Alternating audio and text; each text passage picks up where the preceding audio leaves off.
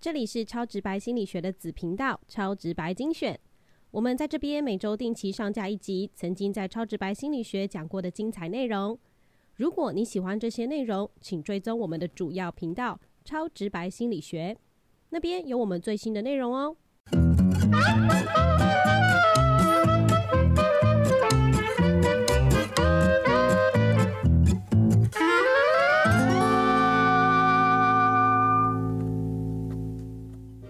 Hello，大家好，欢迎收听《超直白心理学》，我是小白。我是颜志龙。哎，小白，你有嗯体重的困扰吗？我其实还好诶，我自己对自己没有那么严苛，但如果可以再瘦一点的话，应该会更好。嗯，那老师你自己会有体重的困扰吗？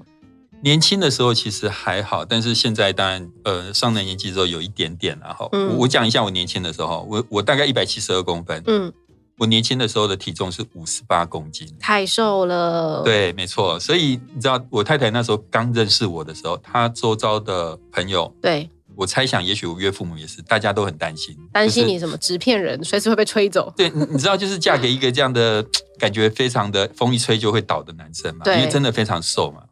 但是事实证明，我太太是慧眼识英雄，因为他把你喂胖就好 了。对她嫁给我是对的啦。我们比较较好奇后来的体重啦。嗯，这边我要讲一件事情哦，就是说，如果你跟我一样是一个本来比较瘦或是不不必太在意体重的嗯朋友，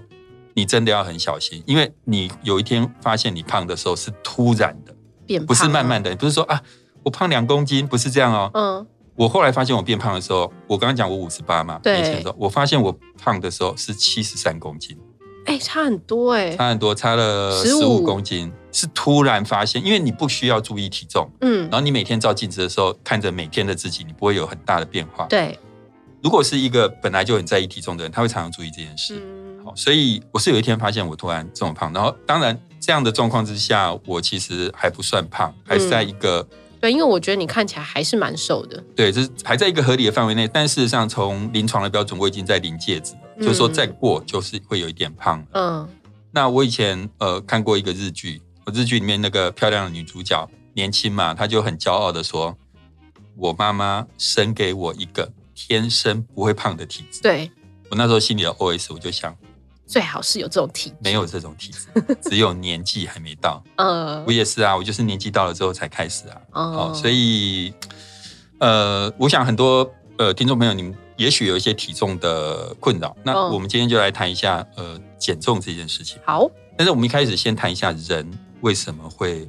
很贪吃。嗯嗯嗯，第一个是情境因素，比对如说小白，你什么情况之下你会一直吃？我心情不好的时候特别想吃东西，嗯，另外一个是我心情好的时候 也会特别想吃东西。是是是是， 所以小白家附近的那些店家都很开心啊，你简言之，我就是一直都在吃东西，对这对嗯个我对就是好吃的东西嘛，看了就会，应该说吃了就会觉得很开心。对，你还年轻，嗯以后你就会知道了。好的，那当然还有一些情境因素啦，哈，比如说中秋节，对不对？嗯前一阵子中秋节大家烤肉、月饼、蛋黄酥超多的，对不对？蛋黄酥真好吃必。吃啊，对，那还有我们上次有聊过第九集，我们谈那个如果疫情一直待在家里会发生什么事，其中一件事情就是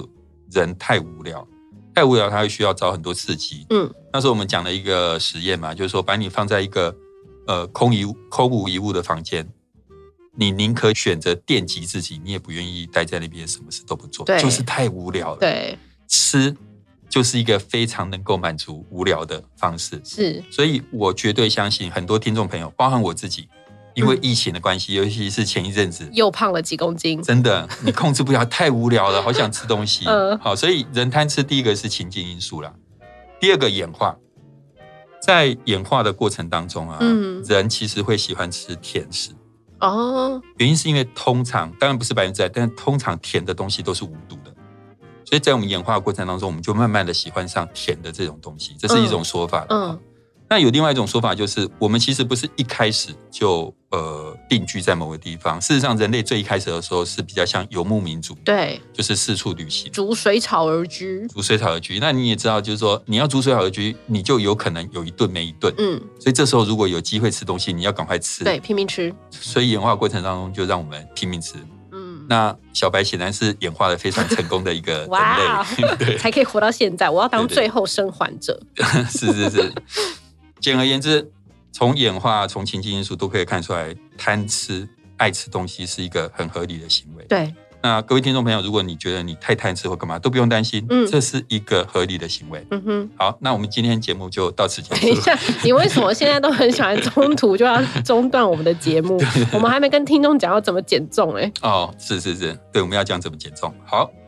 那我们来谈一下减重哈，在心理学里面有很多研究做减重。嗯那我们今天谈的这个一些原则是来自于一种叫做整合分析。整合分析是什么东西哈？嗯，嗯，你喜欢看棒球吗？还好，还好哦。那对，比如说，你如果看了一场比赛好了，然后你发现中华队打赢日本队，对，那我们可以说中华队比日本队厉害吗？可以啊。可以， 只看一场比赛就可以。显然你相当的不懂棒球，好，所以要看很多场。对对，中华队不可能比日日本队厉害， 对，在我心目中，中华队就是最厉害的是是是，戴之颖，戴之颖，好第算一了，名。好。那呃，简单来讲，就是说一场比赛，或是呃，他其实没办法让我看到，让让我们看到真正的样子。可 嗯，是如果今天中华队跟日本队打个五十场，对，你就会知道谁比较厉害了。结论就是日本队比较厉害。嗯 好好好，我知道了，我应该多看几场的。不是，我是爱中华队的，但是中华队真的几乎从来没打赢过日本队了哈。好，简单来讲，比赛是这样子，研究也是。你如果今天看一个研究，告诉你这个方法有效，那个方法有效，有时候我们会不是那么放心。嗯所以，如果我们能够整合，譬如说好几百个研究，嗯几十个研究，然后看到那样的结果，整合起来的结果，你就会觉得他提供的东西是比较可靠的。嗯这种东西就叫做整合分析。嗯所以，相对于一般的研究，整合分析是更可靠的研究。那呃，我们今天谈的这个就是它结合了一百四十几篇论文，总共嗯收集了大概一万六千个样本，然后他去综合这些研究之后，去提出了一些呃他认为对减重可能有帮助的方法。嗯所以他提出的第一个重点就是目标设定，就是你要去设立减重的目标。嗯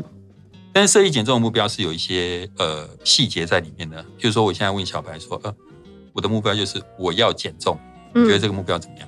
不怎么样，因为很不具体啊。不具体很模糊，对不对？那接下来我说，那不然我改成这样，我要减重三公斤，可以，不行，为什么 我一辈子减重三公斤， 这样可以啊？不行？不行，所以你要在再设定时间，嗯我要在一个月内瘦三公斤。对，减重三公斤，嗯好类似这样。就是首先第一个，你的目标要明确，这个目标明确包含你要减多少，在多少时间之内，对，具体的目标会让你更容易达成。好嗯那除了这个目标具体以外，还有一件事情是，你不能设定太高难度的目标，哦，不能说我一个月要瘦十公斤，是太难了。要适中。我举一个我自己年轻的时候打电动的例子，以前对我们年轻的时候。有很多那种电动玩具，那那时候出了一些电动玩具是武侠风的，嗯，啊，比如说什么《仙剑奇侠传》啊，什么《轩辕剑》啊， 《三国志》啊，三国志不是不是 RPG 类，不是啊我现在在讲 RPG 类哦的， ，sorry，对，武不好侠意类，思武侠我类不。懂。 对，那譬如说我刚刚讲的《轩辕剑》呃，《仙剑奇侠传》这种，那因为它是 RPG，它就是敌人打你会掉血嘛，嗯，掉血之后你要补血，嗯那因为它是中国风武侠，所以它就是吃包子，哦，写那我有么一次可爱哦。这很可爱啊。我有一次玩不知道哪一款，我忘记了，我就在路上遇到两个小喽啰，嗯就跟他们打了起来，嗯，从头到尾我都在吃包子。因为一直失血 一直过失血，多，根本没有机会打他，一直掉血。我那时候心头想 说，我打两个小喽啰，一直吃包子，到底嗯你们是男主角还是我是男主角？ 我就把那个电动丢到垃圾桶去，不玩了。嗯，所以目标的难度不能太高，你的嗯目标难度太高的时候，你很容易就会放弃。对所以，你不能一次说哦，我一个月要减十公斤，这个不行。哦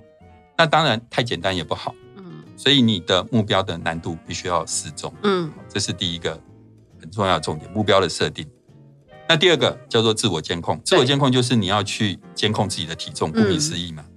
有系统的去监控记录自己的体重。那比如说我们每天量一次，嗯那小白你觉得什么时候量比较好？早上量最好，因为哦晚上那个都消化掉了，然后早上起来上完厕所最瘦。哦，真的哎，你这样讲很有道理哎。啊，也有是吧也有，也许有些人是喜欢在洗完澡之后，衣服穿的还不算很多的时候，也可以扣掉衣服的直体接重，裸体上去量。 对对，对也可以，对不对？ 嗯但是其实没有说一定要来什么时候量，可是要标准化。你不能说我今天呃早上量早上量，明天晚上量，不能这样。嗯你要固定一个时间，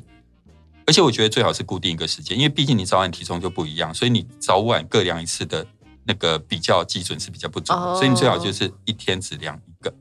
时间，而且是固定的时间。对，那这个就是所谓自我监控的部分。那这边我顺便呃谈一下，就是说，嗯，以上我讲的这个，你对你的体重自我监控，还有你对目标的设定这两嗯件事情，其实是一个理论叫做目标设定论提出来的。嗯，那我自己学心理学到现在，我坦白讲，心理学里面让我喜欢的理论并不多，哎，为目标设定算是我喜欢的少数理论之什么一，比较为什么科。学吗？呃，你知道爱因斯坦他说他常常会想一个问题，嗯他想他是这样想问题，厉害的人想问题跟我们不 一样。他想的问题是，嗯如果我是上帝，我会怎么创造这个世界？嗯，他就这样想，他得到了一个答案，就是我会用简单的方式，而不是复杂的方式创造这个世界。嗯，我们上次其实，在谈那个呃心理学教你玩股票那节的时候，对我有，化特繁别为简，对，就是以简驭繁，是化繁以简也可以啦，对不对？一样的意思。那、嗯科学是简单的，法则是简单的。我觉得我喜欢目标设定论，就是他提出了非常简单的法则。这简单法则就是你要设定具体的目标，嗯中等难度的目标，去追踪这个目标的一个达成，去监控它，嗯就这么简单的法则。然后他说，借由这种方法，人的动机就可以被改变。嗯所以，相较于很多减重方法，我觉得刚刚讲的这这些东西，也许大家觉得没什么，但是它很单纯，很容易执行。对，那也有一些研究去说，呃，我们有别的方法，它可以有效的帮助我们来呃控制体重。嗯，譬如说监控自己的饮食，对你可以啊去下载 APP，然后我今天吃了什吃么了东什西，么，我喝多少水对，，甚至还把它的卡路里写出来。对，虽然有道理，或许也有效，可是说真的，这些做法我觉得都太复杂。嗯对一般人来讲，执行只要它的执行不容易，你就不容易达成减重的一个部分。然后还有像这几年蛮流行的低碳、嗯，生酮，嗯，反正就是有一些告诉大家说你要用低碳法则、生酮法则去对研究一下，大家都会知道。也有一些人试着这样做，嗯可是这边我觉得太其实难了吗太难了，除非有厨师嘛。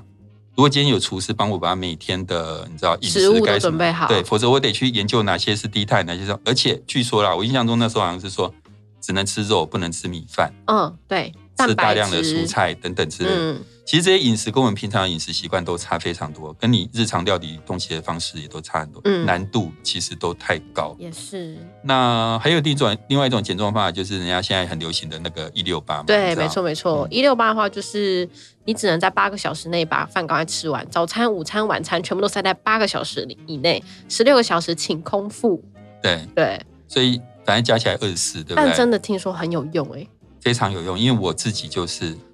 这样六子八一，六八吗？嗯那我你就是早上几点吃？我都是早上大概十一点吃，然后很到、晚欸嗯，然后到大概晚上七八点结束，这一段时间差不多八八个个小小时。时，对，那当然有些人说不用一六八啦，你也可以一四一零，一四一零，嗯对，十个小时时之内吃，十四个小时不吃。哦。那呃，我我这边觉得哈，就是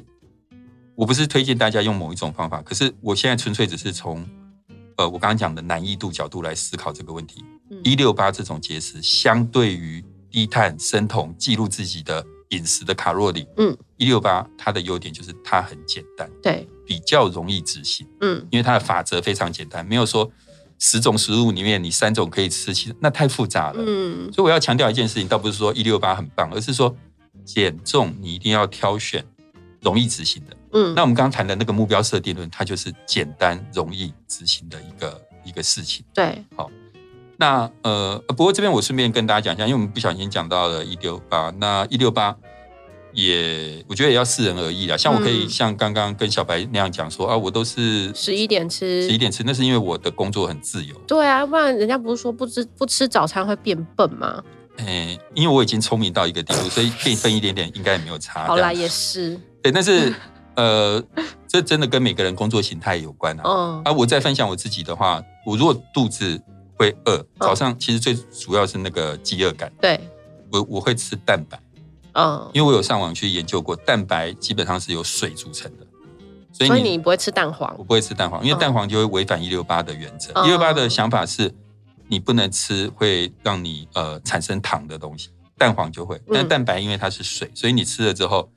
它就有是饱足喝水感，但是又想喝水，对对对，不过我我还是要强调，我的工作形态还是比较自由，所以我嗯有很多选择。好，好，以上我们讲的就是减重的时候，呃，一个很重要就是目标设定、跟自我监监控对，那第三个跟减重很有关系，或者很重要，就是要有旁人的支持，哦，没错，对不对？旁人的支持有的是你可以自己去寻找到旁人支持，那是什么意思呢？就让别人给你压力，嗯，比如说你就在 FB 或 IG 上昭告天下，对不对？ 这太难了，因为很多人 PO 了之后，他就把文删掉了，当做没有这回事对，不对？现在大家都可以截图，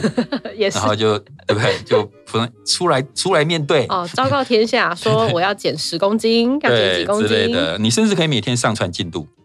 对不对？就我今天体哇！重我是上多少传？进度的话，我就是给旁人压力嘞。 是这样吗？ 那你要确定你减的成功 哦。好，所以第一个就是，当然你可以试着让旁人知道，那你可能就会更自我督促，对对不对？第二个就是拖人下水嘛，找人一起减重嘛，你知道有点像电影里面那个戒烟戒毒的团体，嗯哦大家一起来，对啊，伙对伴对一起施施行会比较有兴趣嘛。嗯，甚至你可以比赛嘛，打赌嘛，每对，个人拿一万块出来，哇，这 个我不行。但是好像很多健身房会这样做，为了啊鼓真的啊励大家，所以哦集资奖金，然后看谁减的体脂是最高的，最后他就会拿到所有的人投资的奖金，比如说每个人两百块之类的哦。很像以前我们那个标会啊， 对，那小白，你既然笑了出来，表示你的年纪也不小。 没有，不要标会一定要有一定的年纪才会知道。 嗯，我自小耳濡目染。啊，是是是。那我们刚刚讲就是那个旁人的支持，一个就是呃，呃，昭告天昭告下天嘛，下哦一个是拖人拖人下下水。还有一个我觉得很现实，减重旁边的人支持嗯是很重要的。哦没错就是你你的家人他有在旁边支持你。那我举我自己一个例子，就是嗯，其实我从也许是大概三十几岁念博士班到现在，有好几次都想要吃素，嗯，但是其实最后也都没有完全成功了哈。那、哦嗯，为什么你会想吃素啊？呃，我觉得主要就是不忍心吧，因为我我举一个例子，我前一阵子在综艺节目上看到那个艺人抓着那个很可爱的小猪，他们去养猪场。嗯，事实上，当他抓着那只小猪的时候，我觉得那小猪非常可爱，而且看起来简直就是跟我家小狗一样，就是这么可爱。嗯，其实它们是很可爱的动物。。对，那，但是我们好像为了生存必须吃它，所以你知道有一本书叫做《为什么狗是宠物，猪是食物》。嗯，我们不用管书的内容，光这句话我就觉得实在非常令人发人省思。嗯，你知道，呃，有时候我们会说，人类会说啊，我是万物之灵，对，对不对？多半的时间，像我这种科学家性格，我不相信这句话。嗯，我觉得人类也就是诸多动物之一，对啊，这句话还蛮自恋的。但是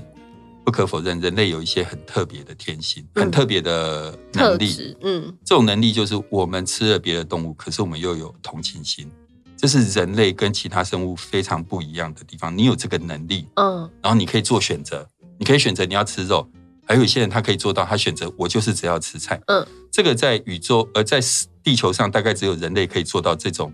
呃有可以点自矛我盾的选择的方式，对，或是矛盾的一种反思了嗯哈、所以你知道那个鸡，如果它没有被宰杀的话，它可以活多久吗？鸡吗？鸡哎，我真的不知道，哎，十几年。哎，这么久哦，这么久，，对。但是现在的鸡多半就是饲养一个月就宰对杀了，啊，而且通常那一个月的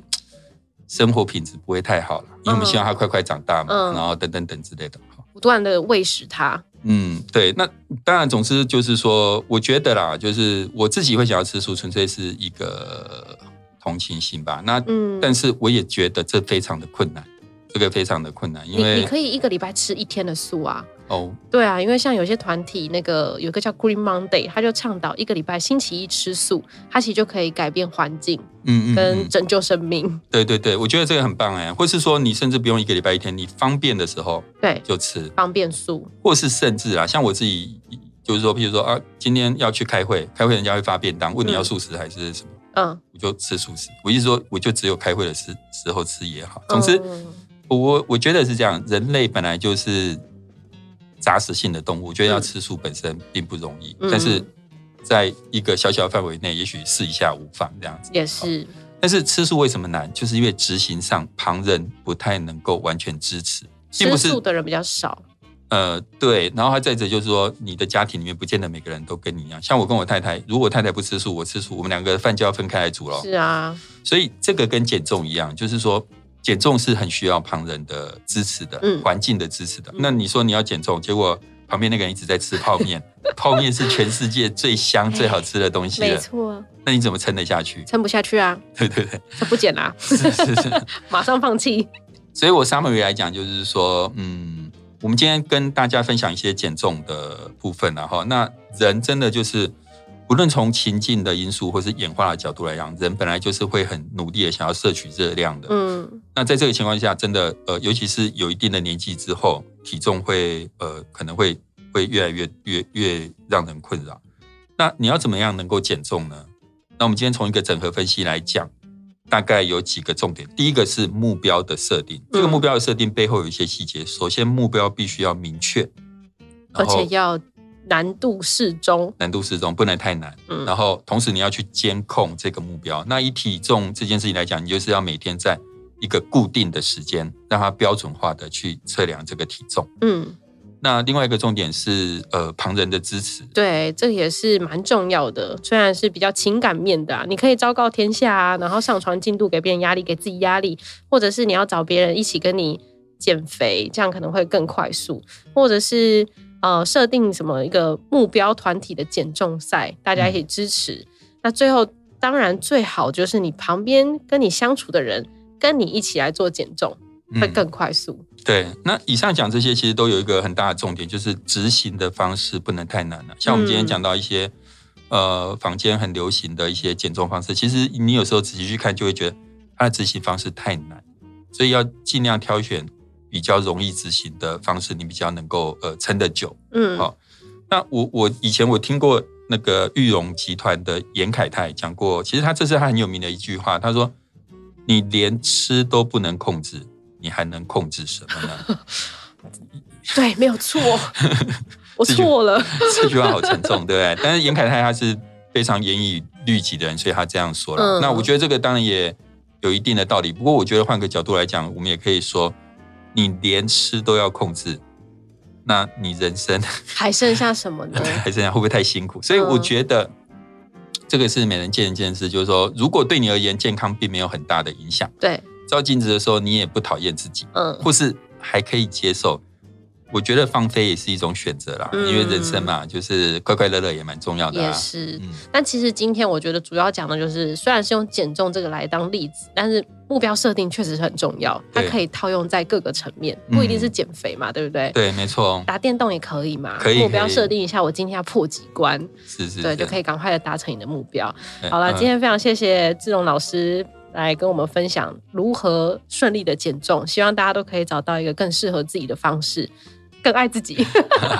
OK，那今天节目呢，差不差不多也要到这边告一段落了。希望大家呢会喜欢我们的节目，麻烦订阅、分享、五颗星，这些一定都要，大家都已经不陌生啦。那如果有更多的问题想要跟我们互动的话，也欢迎上网搜寻 FB 跟 IG，我们都有社群可以跟你们来呃互相讨论，然后希望可以呃让更多人对于超直白心理学的议题更喜欢之外，其实让我们一起用更科学理性的方式来看待心理学是很重要的。那超直白心理学，我们下次见。大家拜拜，拜拜。